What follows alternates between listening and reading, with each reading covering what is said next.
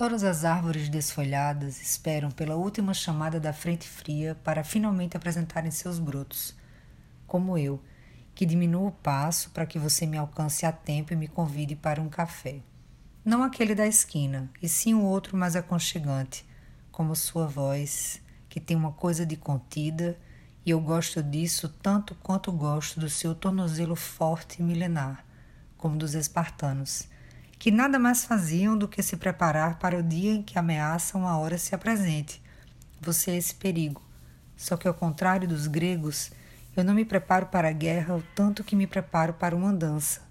Nossa pele, como tecido grosso, cheio de nós, feito de nossas pernas, nossos corpos fartos, e o sol, no meio do nosso peito.